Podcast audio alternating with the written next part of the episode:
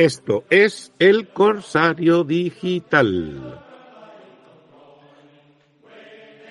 Hola, hola, hola, hola, ¿qué tal, queridos corsarios digitales que estáis más allá del 107.4 o del 107.2 de la frecuencia modulada?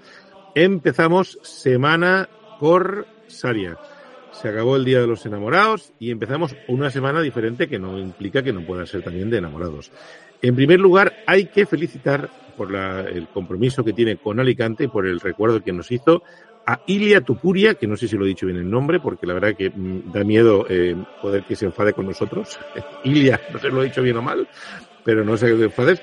Ilia Tupuria, que es eh, venció en el, en el campeonato de la UFC.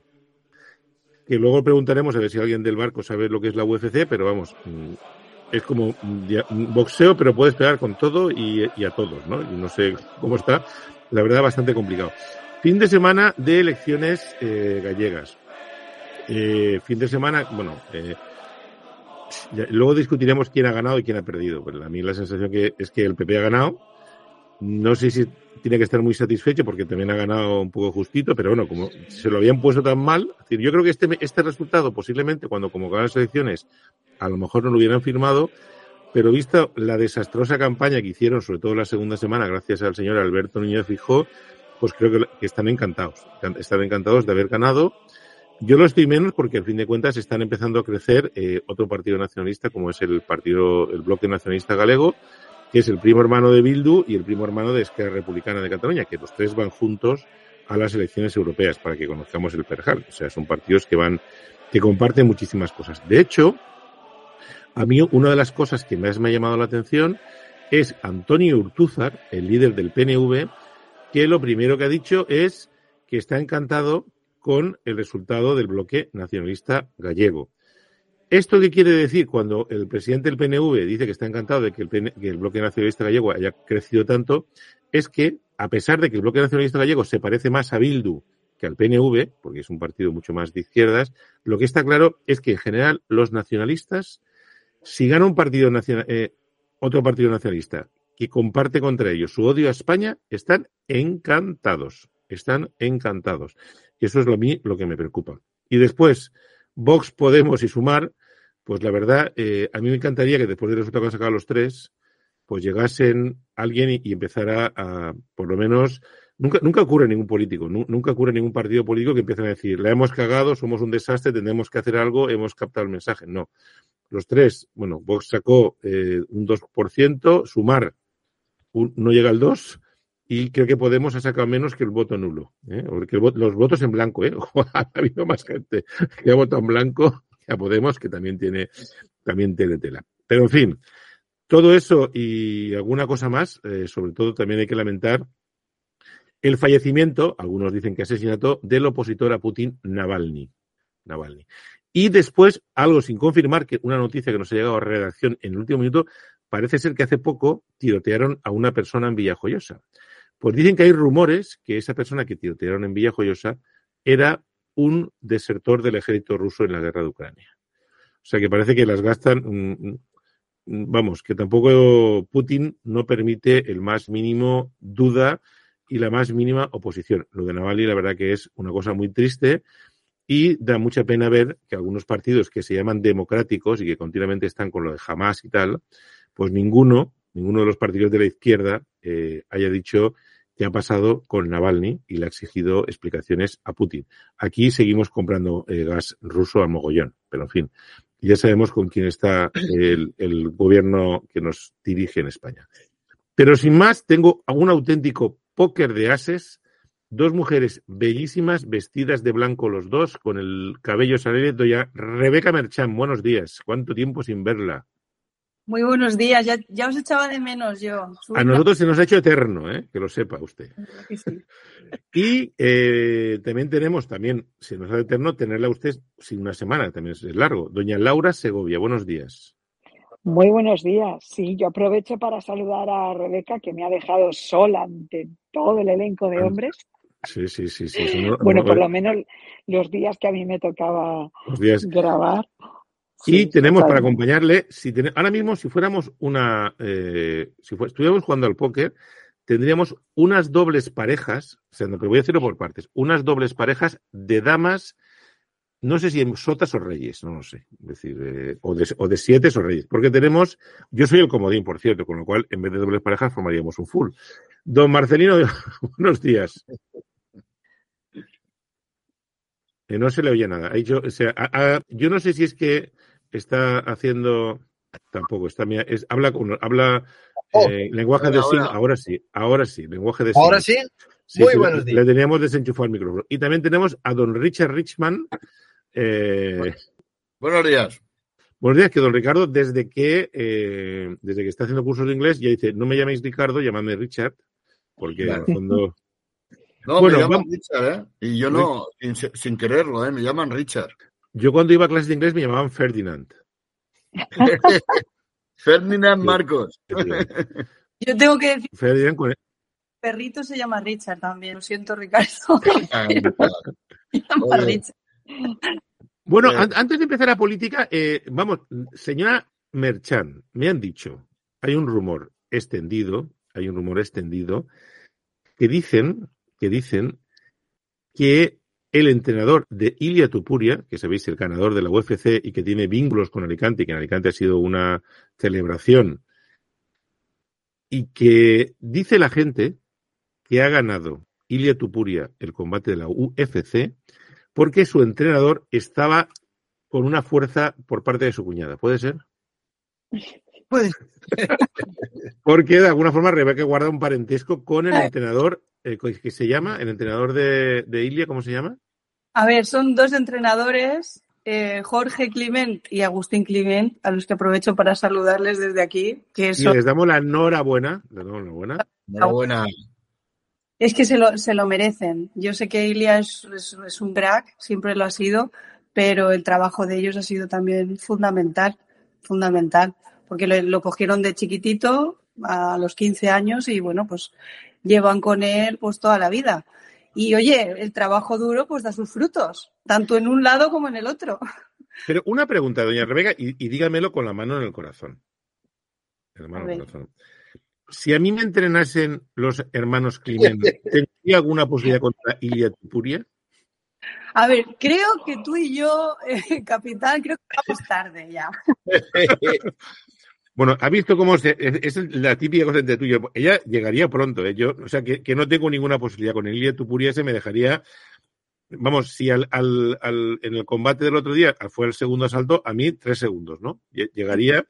Uno, yo creo que uno, un guantazo de esos y nos vamos a tomar viento. Porque yo no sé, la UFC esa, es decir, yo, yo la verdad que no la conocía, mm, pero ahí se pegan con todo, ¿no? En plan, al ataque. No, no hay con patadas, puñetazos, etcétera, etcétera, etcétera, ¿no? No, le, le saltó un diente, ¿eh? Un ¿A diente, ¿A- ¿eh? al Le otro? arrancó- sí, le arrancó un diente. Bueno, lo del diente es lo de menos, ¿eh? Porque yo creo que vamos ahí cuando. No, no, no, no, pero. Como, la- dio- como están los dentistas, como para tomarte la Bueno, pero es que yo te digo una cosa, ¿eh? Si este hombre, Lilia Tupuria, te tiene que dar una palmada cariñosa y a mí se me mueven los pulmones de sitio. Yo no, no quiero ni pensar, no quiero ni pensar con el, el- Porque claro, es que encima ahí no tienen perdón. Le dio un guantazo gente, y mientras se van gente- cayendo le va dando, ¿eh? Normalmente esta gente es la más noble de todas, ¿eh? Esta gente es pacífica, eh, en general, ¿eh? Educada, buena gente y, y claro, es su profesión, eh, dar puñetazos. Sí, sí, pero me refiero a que cualquiera que te diga, vamos, como para decirle hola, buenos días, ¿qué hace usted por aquí? El- Pues no, te va a saludar mucho mejor que muchos políticos, desde Bueno, luego. eso- Eso es- Bueno, depende si son elecciones o- cerca o no. No, bueno, si son elecciones, te- Entonces, bueno, en, cualquier lugar, eh, felicitamos de, de corazón, la verdad que el señor... Ira- A mí me encantó mucho el señor Tupuria porque se ve que, tiene alguna relación con Alicante, ¿no? O, es- o- o- o entrena aquí, o, ¿no? O- Bueno, de hecho, el alcalde, el alcalde salió antes del combate, el alcalde de Alicante animando a este hombre, ¿eh? El alcalde, ¿eh? Barcala. Doña Rebeca, ¿eh, ¿él entrena aquí o alguna cosa de estas? O... Él, él se vino, es, eh, tienen nacionalidad georgiana, creo, Sí, y española. y española también, porque a los 15 años se ve que se vino con sus, vamos, con su Eh, familia. sí. a entrenar. De hecho, el hermano también es hace lo mismo, vaya. Y dicen que el hermano es muy, muy bueno también. Pero están afincados aquí en Alicante, o sea, están aquí. Sí, están aquí. Estamos aquí desde, desde chiquititos, vaya. Desde Pues- chiquititos. Pues es que es- se agradeció mucho, la verdad que en el fondo al final los alicantinos nos llena de, de- de gozo, pues de que esa persona en el primer momento de la historia se acordó de Alicante y, y está ahí en los vídeos y tal, y la verdad que bueno, dado que nuestro Hércules no levanta cabeza, por lo menos No. tenemos a Ilia Tupuria, que lo vamos a poner de defensa central en la semana que viene, visto el coladero que tenemos en el equipo. Que tiene no- cuerpo de Hércules. No, tiene, no, de- vamos, eh, tiene un tienen cuerpo herculiano. Vamos a ver, doña Laura Herculio. Segovia, en- a nivel de belleza, a nivel de belleza, entre Richard Richman, Pepe y que está aquí, y yo, y Lilia La Tupuria, D, la D, la D. es Lilia Tupuria, ¿no? Pero en fin, pues bueno, pues a ver si algún día alguno entrenador lo, lo hacemos y que nos hagan un, un curso de rápido para ponernos en forma, porque no, no ponemos. Pero en fin, otra cosa, elecciones gallegas. Una rápida pincelada de cada uno de ustedes. Doña Laura, usted, empezamos. Pues bueno, ha sido un aperitivo. La verdad es que se veía venir.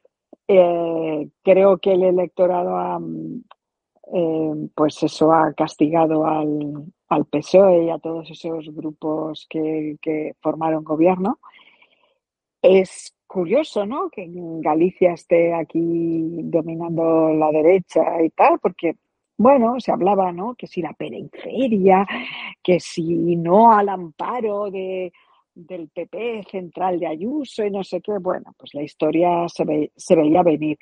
Me ha gustado mucho mm, la lectura que, que le ha hecho usted al principio de que todas las minorías extremistas al, al final se, se unen. Se unen creyendo que tienen un enemigo común. Y esto es lo que a mí me resulta peligroso.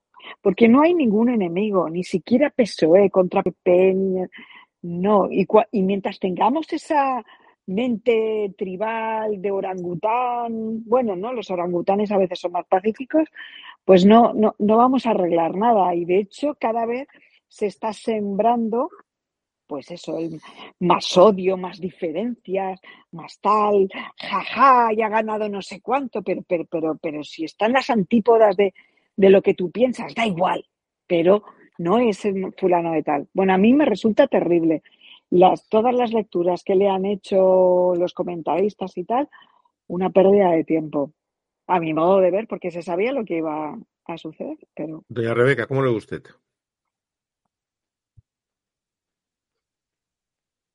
Uy, el silencio, el silencio de los corderos. Estamos aquí con problemas. Estamos de- los micros se nos desenchufan. No. ¿Ahora? ¿Se me Ahora sí, ahora, Ahora, ahora sí. Perdonar. Perdonar, que no, no, no, se ha ido la conexión, puede ser. No, está, no, está perfecta. Estáis, per- estás perfecta. Ahora- a ver, doña Rebeca. Que no, que no escuchaba. Sí, sí, no, digo, digo, elecciones gallegas. ¿Cómo lo, ¿Cómo lo ves tú? ¿Qué valoración haces? Yo la valoración de las elecciones, pues el PSOE se ha pegado un batacazo totalmente esperado, porque bueno, sabemos que en Galicia nunca ha tenido mucho éxito el PSOE, pero eh, lo más importante y significativo y esperanzador para mí, ¿me oís? Sí, Sí, sí, sí. Vale, vale, es que tengo poca batería. Pues creo que es eso, que de, creo que era la segunda fuerza y ha pasado a ser la tercera y bajando. O sea que para a mí me parece algo esperanzador. Y por supuesto de sumar y todo esto, nada, a pique, estoy contenta de que se vayan al carajo. Don Marcelino. Bueno, yo sacaría aquí varias, varias lecturas, algunas que estoy de acuerdo. Vale, el PP ha conseguido mantener, lo cual más o menos en- el partido, lo de las elecciones gallegas era como cuando España juega contra Liechtenstein. Si ganas 5-0 bien, es lo esperado, y, pero si ganas 1-0 mal y si pierdes ya la, la- hay que cortarle la cabeza al entrenador. Eso era como se planteaba el, sábado, ¿no? Antes, la- no, eh, antes de las elecciones. Después la lectura que se saca es al PSOE en Galicia ya no lo votas del tambor, pero, pero básicamente, ¿por qué vas a quedarte con la copia pudiendo votar al original, que era el BNG? Eh, por eso está el, el trasvase de votos y están haciendo campaña por el BNG. BNG, perdón. Y, Y el PP, pues bien, ha mantenido el resultado después de siendo especialistas en cagar las campañas electorales. También voy a decir una cosa, eh, Galicia, al igual que Asturias y al igual que otras regiones que han cambiado muy poco de color desde la transición, tampoco es que, vamos a ver, aquí no ha habido ninguna gestión. Galicia no despunta en nada, vamos, las cosas como son. Quiero decir, despunta en, en tener una población súper envejecida, al igual que Asturias, y, y después tener. Bueno, ¿y, y Zara? Vale, bien, pero a ver, que, que te, ¿Cuántos que pases tenéis en meteorito, que Asturias? tú, que tú pases un meteorito una vez, una vez cada 70 Bueno, años, ¿cuántos que. tenéis? Bueno, Inditex es una, es, un- es una multinacional, quizá de las empresas ver. con mayor valor. ¿Cuántas Ver, de esas tenéis en Asturias? No, don Marcelino, haya ¿cuántas nacido de esas Amancio tienes? Ortega en Arteixo Bueno, no, le- significa no, que pre- sea un motor económico. Bueno, yo le pregunto. Ya, pero si salido, nacido pero- en Úbeda, pues sería ¿cuánta- Úbeda. Bueno, ¿cuántas tienen en, en, en Asturias como Inditex? Bueno, pues están, está Duro Felguera y, y hay otras compañías grandes también que Pues, son pues de también por el motivo que por el motivo que Había sea, mucha pero- textil en, en, en Galicia, de hecho. Pero Había bueno, que, pero que, que Zara no es, no es gracias a la gestión de Feijó. Vamos a ver. Ah, no, no, no, no. y Duro Felguera, gracias, ¿cómo es y, Duro Felguera, gracias, ¿Por qué y, Duro- y- Felguera, gracias a la gestión del presidente asturiano. No, y, y está, por eso está como está. Pero vamos a ver, quiero decir, no es cuestión de que en qué despunta Galicia. ¿En qué despunta la comunidad, estado- en qué despunta la comunidad valenciana? Y también voy a decir y acabo una cosa, y yo cada vez entiendo también el votante del BNG, porque claro, dice, Jolín, yo veo que los catalanes se lo dan todo, pues yo voy a votar a esto, porque al menos a me- para llorar lloramos todos. Es que... Galicia abastece, ¿no? En materia prima, Leche, en carne. gastronomía, en turismo, la ruta de Claro. Santiago. Mira, no a- sé, a- a- al no de cuentas. Asturias y oye, Galicia son población, son de los que más envejecidas están las poblaciones, donde el mayor la gente sí. joven se va, se va, se va de, de- de- la gente joven escapa porque los que quieren prosperar se cogen y se van y están todos en el funcionariado. Ya está, si los que quedan es que quedan para ser funcionarios, ya está, si es lo que hay, no, no hay más. Yo, yo, Es eh, yo, entender, pero lo de Galicia es, es un poco más dramático porque está más envejecida la población. Pero bueno, tampoco es que sea. eh, nosotros, No, eh, es un fiel no. reflejo de lo que nos toca. Es, es España dentro de 10 años, también te lo digo. Es que nosotros partimos de una premisa equivocada. Eh, pente- pe- pe- eh, pensamos que la ubicación de empresas importantes o de ciertos sectores que tengan una cierta relevancia obedecen a que hay un gobierno determinado. No, no. Obedecen a que hay un hombre, una mujer o un colectivo Estoy de personas que han apostado por esa cosa y a pesar, y digo, y digo y recalco, a pesar del gobierno, pues de los gobiernos Bueno, de depende, depende. Bueno, ¿eh? vamos a ver, don Ricardo, da- vamos a ver. adelante. Vamos a ver, don Porque la- no, no, no, no, déjeme acabar. La Bueno, pues presión fiscal que hay en Galicia no es menor que en el resto de España. Quizás Madrid es la que menos tenga. Y para ello un- muestra un botón. Ahora mismo España es el segundo país de Europa donde es más caro, más caro contratar a la gente. A ver, ¿y esto de quién depende? De Amancio Ortega no, depende del fijo de turno en cada zona. Por eso, a mí que no me hablen de que los gobiernos se pongan la medallita del desarrollo. El desarrollo es solo y, y afortunadamente, y debe de ser así, producto del esfuerzo de los individuos. Y los gobiernos lo único que hacen, lo único que hacen es evitar el desarrollo. Eso es lo que Bueno, son. pero vamos a ver, vamos a ver, vamos a ver, no nos pongamos tan, tan dramáticos. Lo que quiero No, no, es, tan dramáticos no, es la pura No, verdad. Bueno, la pura, bueno, la pura verdad que piensa usted. Me refiero, lo que quiero decir es que yo insisto que obviamente para que las empresas funcionen, pues tiene que haber empresarios con iniciativa, una visión, y después tienen que encontrar, eh, de alguna forma, las condiciones adecuadas para desarrollar su, pro- su visión, su, pro- su proyecto. El caso es que, mm, bueno, por A, por B o por C, eh, Amancio Ortega podía haberlo desarrollado en Castilla y León, en Galicia o en, o en Asturias. Y- y Pero lo- es que y- Amancio Ortega lo único que tiene ayer es la sede. Él ha, él desa- Claro. él ha desarrollado el negocio mundial. bueno, lo único que tiene ayer es la sede. Bueno, tiene también fábricas, tiene también fábricas de Inditex Una allí. Pero igual que tienen fábricas en todos los lados. Claro, es que la tiene todos Vale, lados. también- No, bueno. A ver, No, no, escúcheme, yo, yo le quiero decir una cosa. Galicia, a me- déjame un segundito, vamos a ver. Galicia dice, según los números económicos, ha evolucionado más con el PP que Asturias con el PSOE. A nivel que ha A mejorado. ver, eso no es, a ver, eso no es difícil. Eso es como decir, Ya, yo como bueno, más pues que ya. Lenta. Sí, sí, Sí. pero, pero, pero no, no, lo que, usted- lo que, lo que me, me llama la atención es que ustedes digan, no, es que no sabemos cómo votar al PP y vamos a que vote al, al BNG. No, no, que no, no, no. eh, déjame acabar un segundo, vamos a ver. Mira, los del BNG son unos indocumentados. Uno. Sí, Y que siempre, cuando los has pillado, yo lo único que sé es que los del BNG van en coalición con Bildu y con Esquerra Republicana. Y vamos, yo, quien con niños se acuesta, miao se levanta siempre. Siempre. Sí. Una, vale. Con lo cual, a mí que os, os parezca bien lo del BNG, bien.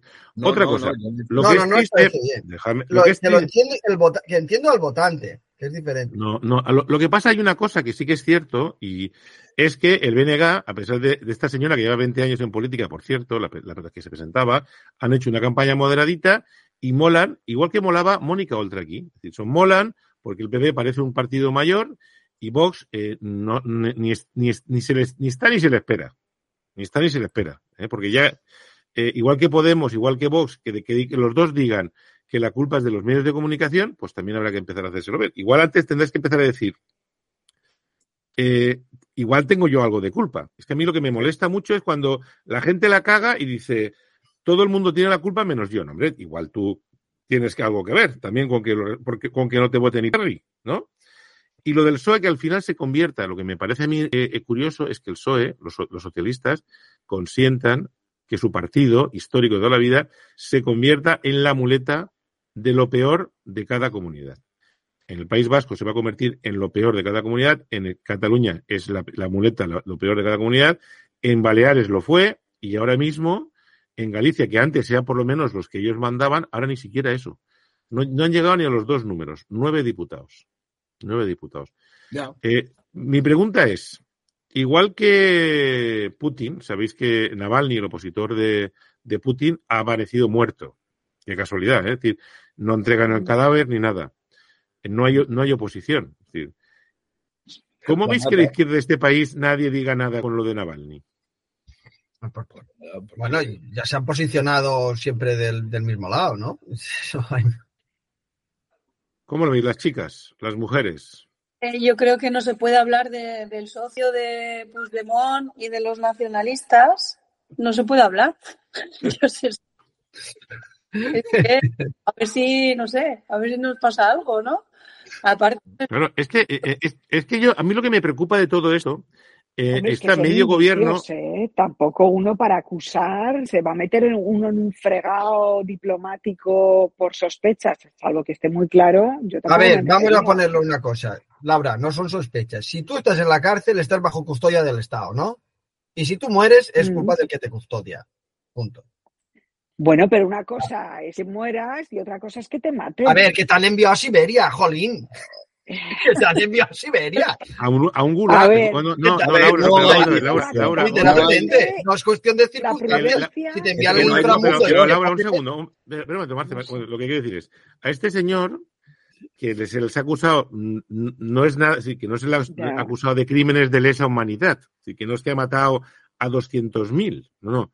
Lo que quiero decir es que este señor, que le han acusado de mil cosas, posiblemente ninguna sea cierta, posiblemente, pero una persona que no te, te- no te han acusado de nada serio, que te manden a un gulag de Siberia, eh, y dicen que no le dejaban dormir por las noches, etcétera, etcétera, etcétera, mm, llama la atención. Y que de uno- un día de la noche a la mañana aparezcas muerto. Un tío, un tío que, por cierto, no sé si lo sabéis, le intentaron envenenar poniéndole veneno en los, calzon- en los calzoncillos, ¿eh? Es que fíjate qué, qué manera de... Claro, vamos a ver, eh, eh, eh, no puede, esta discusión es baladí, porque sabemos quién es Putin. Putin es un es del KGB, tiene las, las tácticas asesinas del KGB y a quién le puede sorprender. Y ahora maneja un Estado, un Estado mafioso como es el ruso y que hay gente que, bueno, pues que lo mira con simpatía. No olvidemos que incluso y hay que tener en cuenta que la, la muy democrática alemana, Alemania, el canciller Rueder es uno de los eh, eh, gerentes, digamos, de Gazprom, que no deja de ser una empresa de Putin. Es decir, que aquí Occidente se, la- se lo tiene que hacer mirar.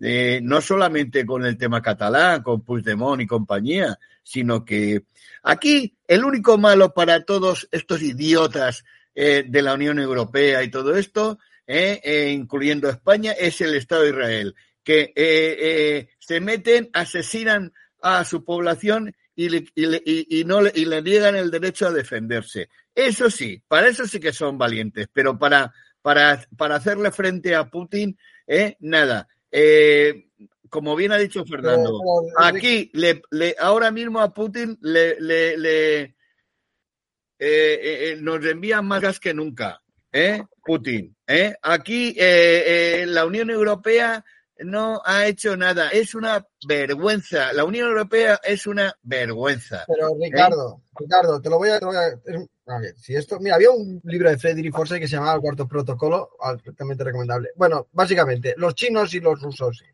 no voy a hablar más de geopolítica, han descubierto que es mucho más barato, en vez de gastarse el dinero en armamento y armarse sus países, en sobornar a los cargos, a los cargos puntuales de cada país. Ya está. Sí. Claro, bueno, tú puedes gastar miles de millones en armamento o con unos, unos pocos millones compras a las cuatro cabezas que mandan, ya está. Y, te, y, y, son los que firman en los BOEs respectivos y los que hacen las leyes pues, de la Unión Europea y demás. El, el, por ejemplo, el hecho de que si se demostrara ahora mismo que los, eh, la inteligencia soviética intentó influir en la independencia de Cataluña, que bueno, los jueces están detrás de eso, ¿eh? Bueno, claro que sí. O sea, y, y, Pero, y ¿qué pasaría? ¿Y que lo mañana, ¿Qué pasa? ¿Vas a declarar la guerra a Rusia? No, no, no, no, no, no, no, pero, no, pero bueno, evidentemente, pero evidentemente, evidentemente sí que pondría en tela Yo haría una película, un guion de película. Sí. Y... No, no, pero me refiero que esto podría poner en tela de juicio la, la amnistía. Es decir, oiga usted, yo creo que vería mal eh, que se amnistiara a los que han estado colaborando con los espías, ¿no?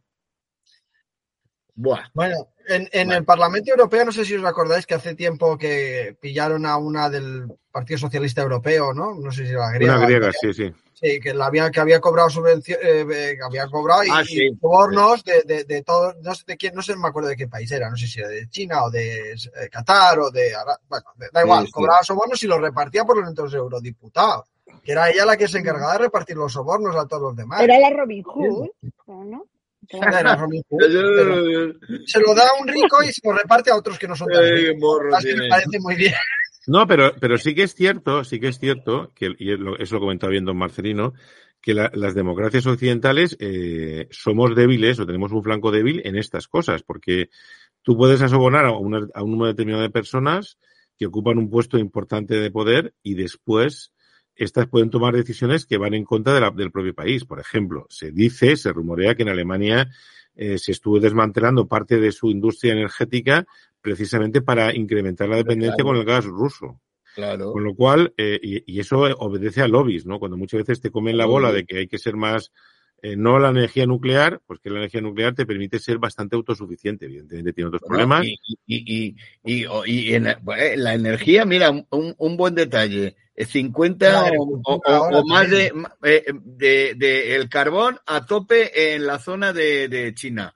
Bueno, y le estamos comprando a los chinos eh, pues eso, eh, nos estamos poniendo en manos Los de. paneles solares que ellos fabrican con ese, con ese carbón que queman. Claro. Eso es. es verdad, es increíble. Pero ese, tomate muy Claro.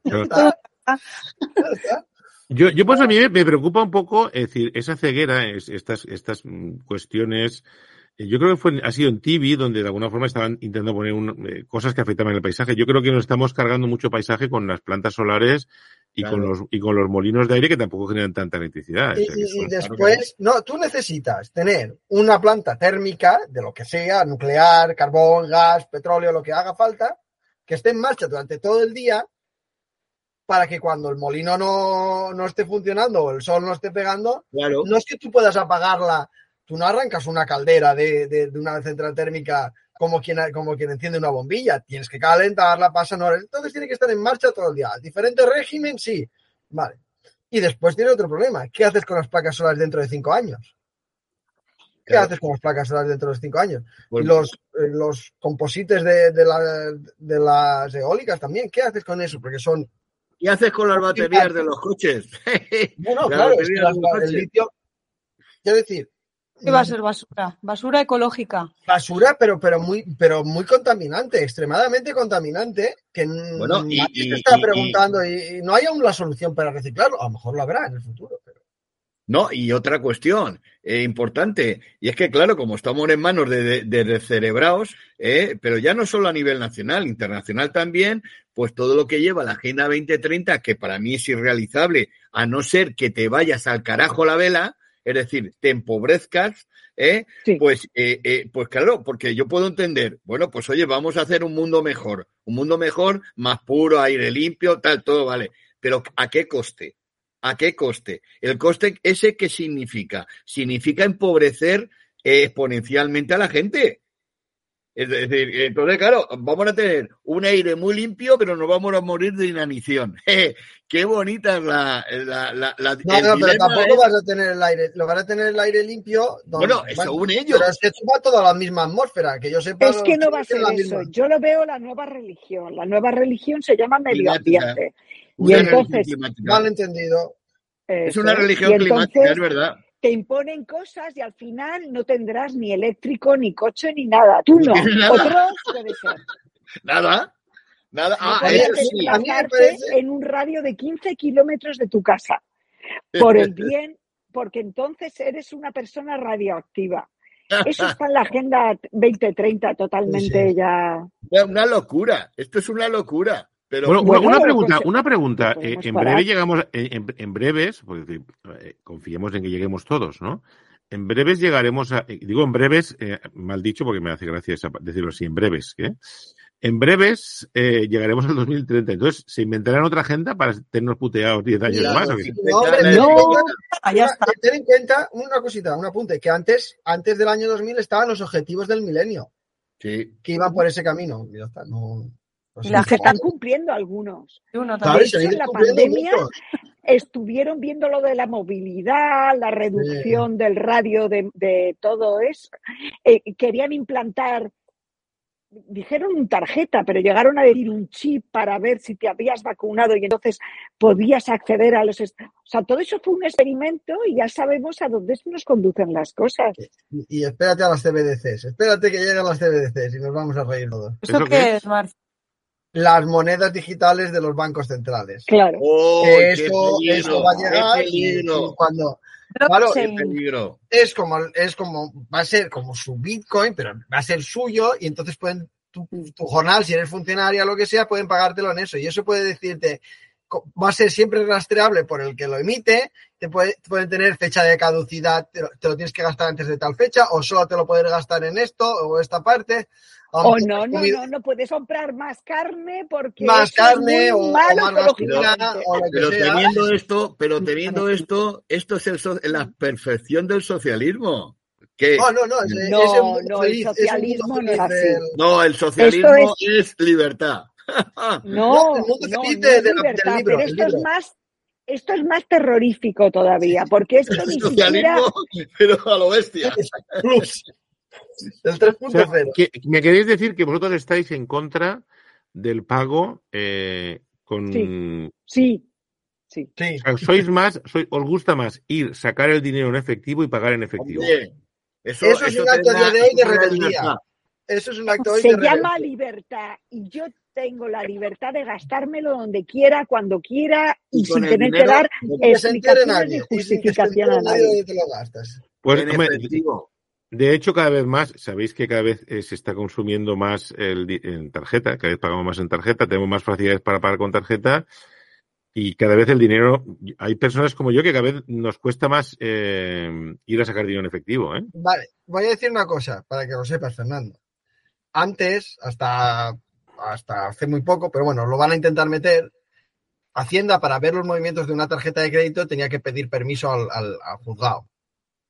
Bueno, a su- bueno a su, a su- Sí. dentro de su tenía que pedir un permiso. Ahora van a sacar una ley que pueden meterse a ver tus datos de la tarjeta en cualquier momento sin, sin, sin permiso, ¿eh? Así, alegremente, que tienen que acce- libremente acceso a los datos de tu banco y de tu tarjeta de crédito. Para saber si estás donde tú dices que estás o no. Vale, eso, Y tú eso está- dices, bueno, si eres un buen ciudadano y no compras tal, pero es que entonces empezarán a investigar, a coaccionar, es un buen ciudadano. Es que que es un buen ciudadano. Bueno, un buen ciudadano, Claro, seguramente para ellos, como pasa en China, es aquellos que no ponen en tela de juicio el gobierno chino. Claro. Ya está, pues ya está. Es decir, el- o te coaccionan o... A ver, si se puede tener una moneda. Eh, Esto es como lo del número de teléfono de los móviles. Tú puedes comprar mm, moneda, o sea, tarjeta, sin que detrás haya nada y tú, y tú vas pagando ahí. En- oye, en vez de billetes, que tú puedas comprar tarjetas como la la tarjeta de Zara o del Corte Inglés, ¿no? Y que a ti eso te sirve, te sirva como... pero al final estás controlado, porque tú al final Claro. ellos saben quién ha comprado. con Si quién- la puedes comprado. comprar anónimamente en pequeñas cantidades, ya nada, ya, o sea, yo creo que desgraciadamente lo que ellos quieren, existe cierto empeño, yo sí que lo estamos viendo ahora mismo, en ese control masivo de la población, de, control, de, control de todo. ahora, ahora mismo, y, y eso, otras las cosas, eh, y yo me permito también anunciar mi conferencia del, eh, del viernes a las 7 de la tarde en la sede de San Fernando sobre inteligencia artificial, que a ver, la inteligencia artificial se está utilizando para eso. Por ejemplo, hubo un, un, un proyecto, Sí. me llamó mucho la atención, en Finlandia, en Finlandia, que alguien decidió que para pasar lista en clase, yo ahora, para- ahora mismo, en, la- en mis clases de primero, pasar lista es Pedrito López, sí, levanta la mano, Juan no sé qué, y vas pasando, clac, clac, clac, clac, clac, clac, ¿no? Muy bien. Eh, inventaron alguien, inventó un software con reconocimiento de caras que hacía una, una miraba las- la clase y entonces con reconocimiento de caras él detectaba que alumnos habían venido a clase y que alumnos no. Pues en Finlandia eso lo prohibieron, un poco por privacidad. Es decir, sabéis que ahora mismo en China es todo lo contrario. En China cada vez existe más control y cada vez más Sí. saben dónde estás y dónde dejas de estar, cómo te mueves, mismo. cómo te vas. Aquí, aquí, eres un buen ciudadano. Sí. no. Aquí, aquí Claro. está pasando, aquí está pasando también un poco lo mismo, ¿no? Yo creo que vamos a acabar con cierto control. El económico ya lo tenemos, el económico ya lo tenemos de que, bueno, cualquier pago. Yo desgraciadamente soy de las personas que pago mucho con tarjeta, sí, con el móvil, No, pim, pero, pam, pim, volu- pam. pero lo haces, pero lo haces voluntariamente. No, pero sí que es cierto, sí que es cierto que de alguna forma eh, cada vez saben más gente qué es lo que haces, pero no solamente el gobierno, Sí. sino cada banco sabe, porque tú en principio, Sí. mm, eh, tú sabes, mucha gente sabe qué es lo que compras. Es decir, en el fondo al final todos tienen nuestros datos. Pero eso, eso no es importante, Fernando. No, Lo no es importante es que la decisión final sea tuya. Bueno, ya. Es que vamos a ver, el problema, nosotros, mm, a ver, eh, eh, nos fijamos en, en la fiebre, pero no en los síntomas. Los síntomas de la fiebre son producidos por aquellos que quieren no solamente intervenir tu vida y hacerte ver que eso no es así, sino que te obligan a ello, a cambiarla. Es decir, a mí Por me tu puede valer mucho que tú o cualquiera de nosotros pues, pues compremos con tarjetas o con lo que nos dé la gana. Pe- Pero también déjale la opción a la gente de que en efectivo pueda Pero, pagar pero mira, bien. mira, le, le voy a decir una cosa, señor Ricardo Joder.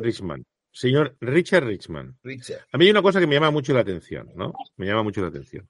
Y es que empiezan a decir que todas las transferencias de más de no sé cuántos dineros, Sí, de, no sé si son mil o quinientos o tres mil, no recuerdo, no sé la cantidad, Dos mil. eh, Ya. el banco tiene que, el banco tiene que eh, pasar la información a, a Hacienda. Ah, ah, sí. Vale. Y todo, después, cuando pregunta, dicen, no, no, es que eso es para evitar el blanqueo del narcotráfico.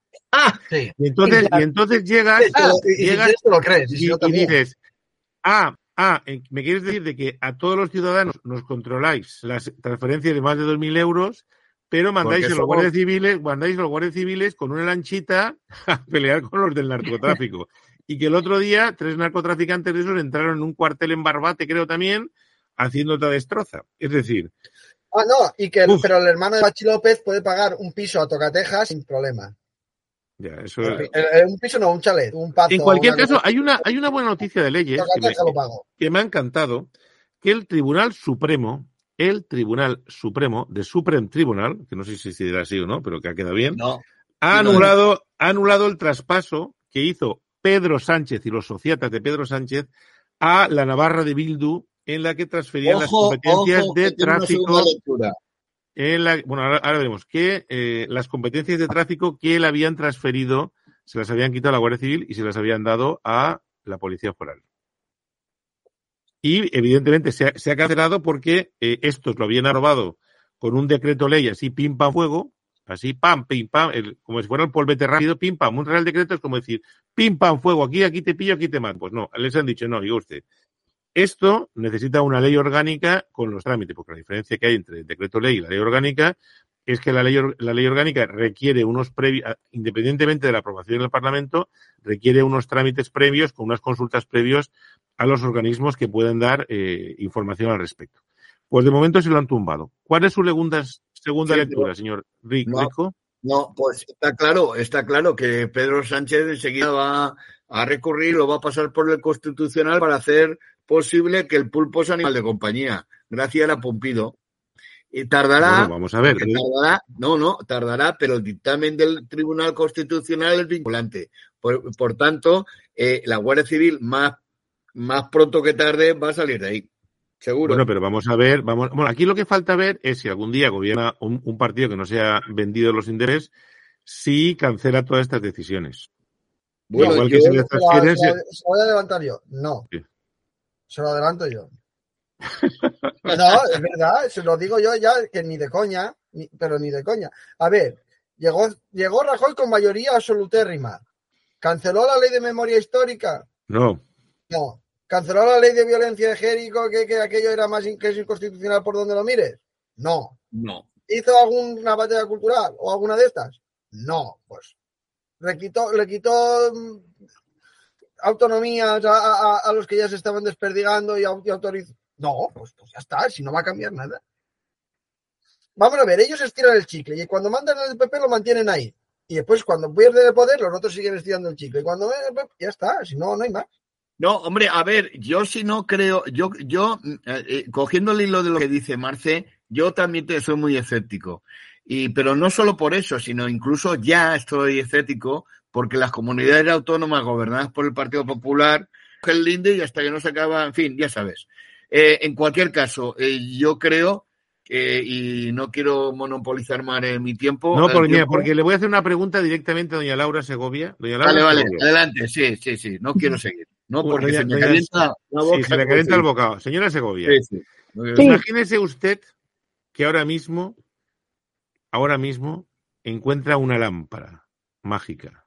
Maravillosa. Maravillosa. Y le dice, y le dice, te voy a dar dos deseos, pero son dos deseos con trampa son dos cosas que entonces le dice uno, quiero que me digas la parte de tu cuerpo que quieres cambiar, no lo vamos a contestar en público, y la segunda cosa que te, que te da de, deseo, porque la primera ya es una cosa que te quedas tú en tu, en tu corazón y en tu pensamiento, y la segunda, ¿a quién le gustaría ver de presidente del gobierno, de presidente o presidenta del gobierno de España mañana mismo?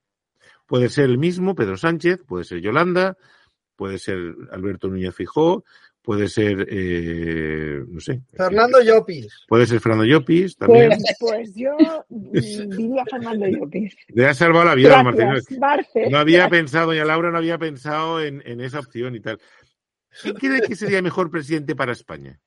¿Pedro Sánchez o Ilia Tupuria? Tupuria, siete veces. Seguro. ¿Sabéis? además, voy a decir una, una curiosidad sobre Georgia. Voy a decir una curiosidad sobre Georgia. ¿Sabéis que Georgia es un gobierno eh, bastante liberal últimamente, desde hace varios años? Y entonces recaudó de más impuestos. ¿Y ah. sabéis qué hizo con esa recaudación de más? Devolvérselo a los contribuyentes. Se lo devolvió a los contribuyentes. y dice, pues he recaudado de más o por y no he gastado esta pasta, os la devuelvo. ¿Os imagináis que pase eso? Pues eso, lo hizo un hace un par de años, creo. Bueno, pero si es que esto ya es un juego todo. ¿Dónde está ah, la deuda pública? Yo qué sé, si eso ah, lo fabrican. No, no, no, la deuda pública, la deuda pública está disparada. Es que, doña Laura, eh, tal como está la, deuda pública en España, usted puede encontrarse un día que le toquen el timbre, ding dong, y usted abre la puerta y le diga, no, somos el fondo de inversión Wyoming Hunter que somos los que le hemos prestado el dinero a la deuda pública a todos los españoles y venimos a cobrar a cada español 10.000 euros. Por favor, me dan, nos da su parte. Estamos por encima, por encima. una, una cosa, no me quiero acabar sin decirles un, una noticia bomba. A ver. Según cuenta Tere Compain, eh, periodista del todoalicante.es, tatatán, tatatán, noticia en exclusiva que transmitimos ahora aquí en Es Radio, el Ayuntamiento de Alacant está proyectando, ojo al dato, ojo al dato, les voy a decir tres opciones. A, un monumento a Ricardo Rico para colgarlo en la Plaza Canalejas. Quitar, quitar el, monumento de, Can- el monumento de Canalejas y poner uno a Ricardo Rico. Uno, no puede ser. Dos, un teleférico para acceder al castillo de Santa Bárbara o escaleras mecánicas para acceder al castillo de Santa Bárbara. La A, la B o la C. O la D, Guau, podemos decir, todas las anteriores. No, no. montón. Las escaleras. La C. Yo digo la C también. Escaleras mecánicas.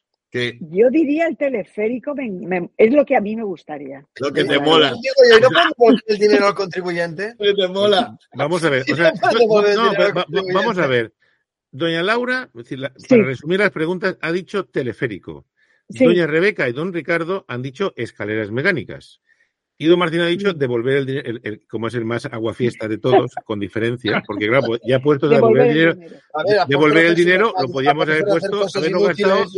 eh, nos podríamos haber gastado el dinero en la estatua A mí- de don a- Richard A Richman. mí, a mí me, sigue sorprendiendo. Dice, te voy a, te quito el dinero en impuestos porque tú no sabes cómo gestionarlo, pero yo te voy a meter Bueno, pero vamos a ver. no es que vamos a ver, vamos a ver. Que ustedes en Asturias no tengan ningún castillo porque se lo cargaron los moros y tal. Y no- es decir, es un em, es una el, el castillo de Santa Bárbara es la- el monumento más visitado en Alicante. Es decir, prácticamente 600 personas a la hora visitan.